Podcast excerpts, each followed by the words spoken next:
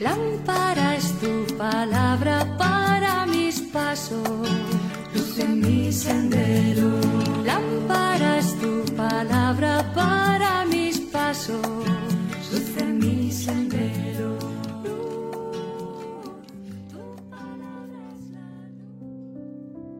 Del Evangelio según San Lucas capítulo 19 versículos del 45 al 48.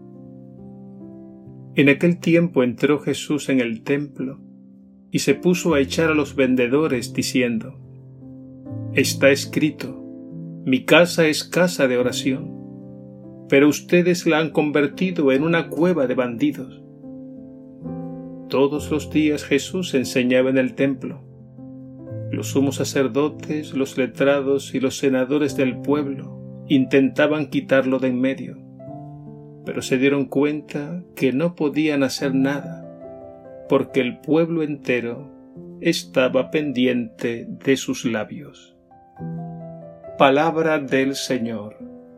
Gloria a ti, Señor Jesús.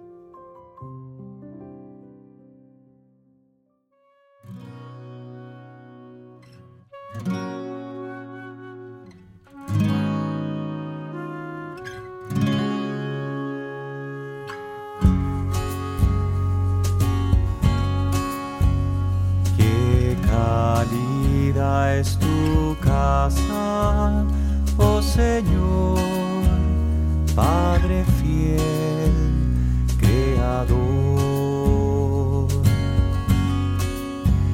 Qué cálida es tu casa, oh Señor,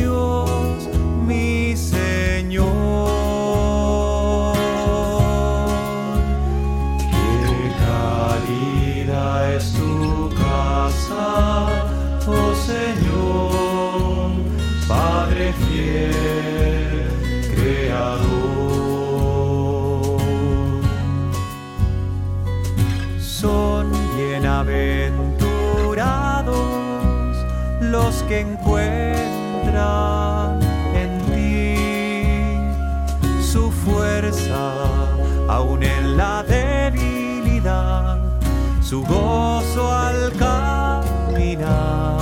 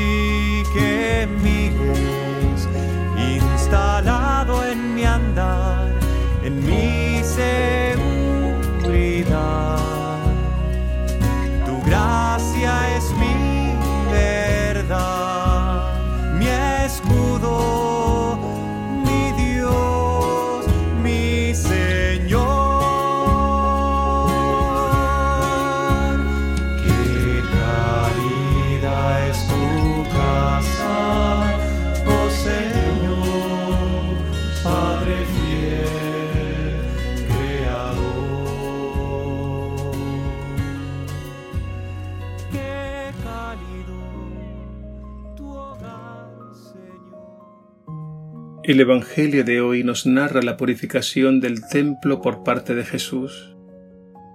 A mucha gente le desconcierta tremendamente este pasaje, porque no logran entender a Jesús, que en un momento se presenta manso y humilde de corazón, pero en otro momento se muestra un tanto violento. Lo que Jesús está haciendo es un gesto profético al modo de los profetas del Antiguo Testamento. Es decir, está pronunciando una palabra de Dios no con palabras, sino con una acción significativa. El motivo de este gesto, de esta acción profética, de esta purificación, era que el templo de Jerusalén lo habían convertido en un verdadero mercado. Recordemos que el culto en el templo consistía fundamentalmente en ofrecer a Dios la sangre de animales sacrificados. Y el pueblo se agolpaba allí para ofrecer esos sacrificios. Es así como se estableció en torno al templo un tremendo mercado de corderos, terneros, aves y otros animales y había también personas encargadas de cambiar el dinero, porque la moneda del templo era diferente. El profeta Jeremías ya había denunciado un falso culto a Dios, porque por un lado se ofrecían sacrificios de animales, pero por otro lado muchos vivían como paganos.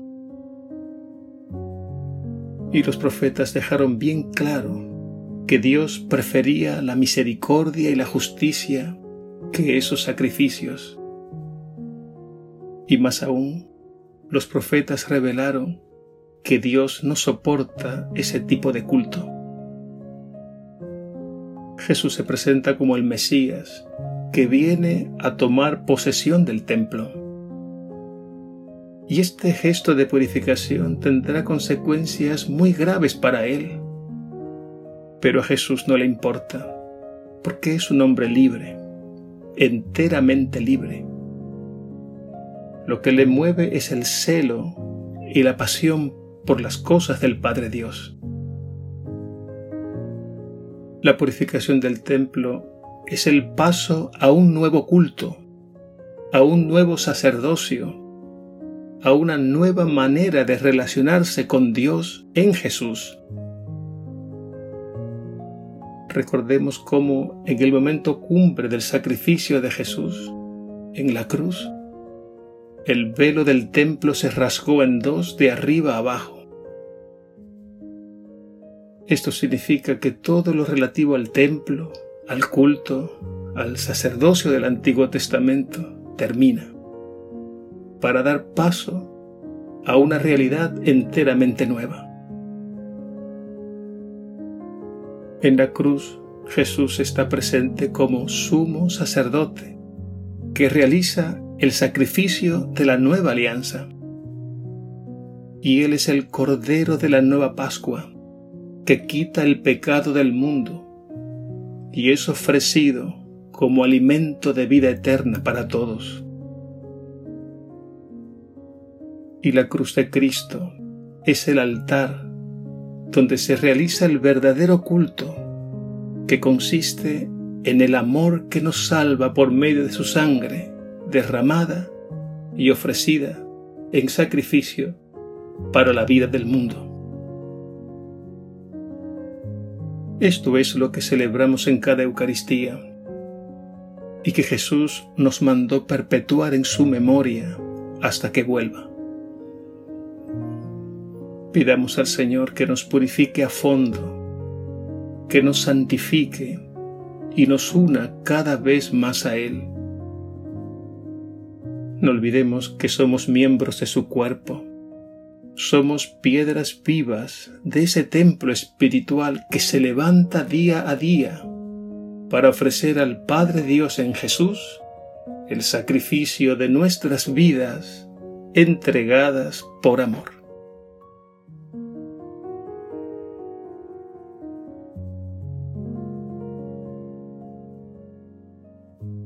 Señor Jesús, purifica mi cuerpo que es tu templo, purifica mi mente y mi corazón. Entra con fuerza y haz todo lo que tengas que hacer. Toma posesión de mi vida, porque toda ella te pertenece, y no permitas que me aparte de ti. Y al contemplar tu cruz, comprende el sentido de tu sacrificio redentor en favor de toda la humanidad que comprenda que con tu sangre has sellado una nueva alianza para siempre y que sólo tú eres el autor de la salvación eterna. Gracias Señor por revelarnos estos misterios de tu amor divino, que los celebremos en cada Eucaristía y todos los días de nuestra vida. Amén.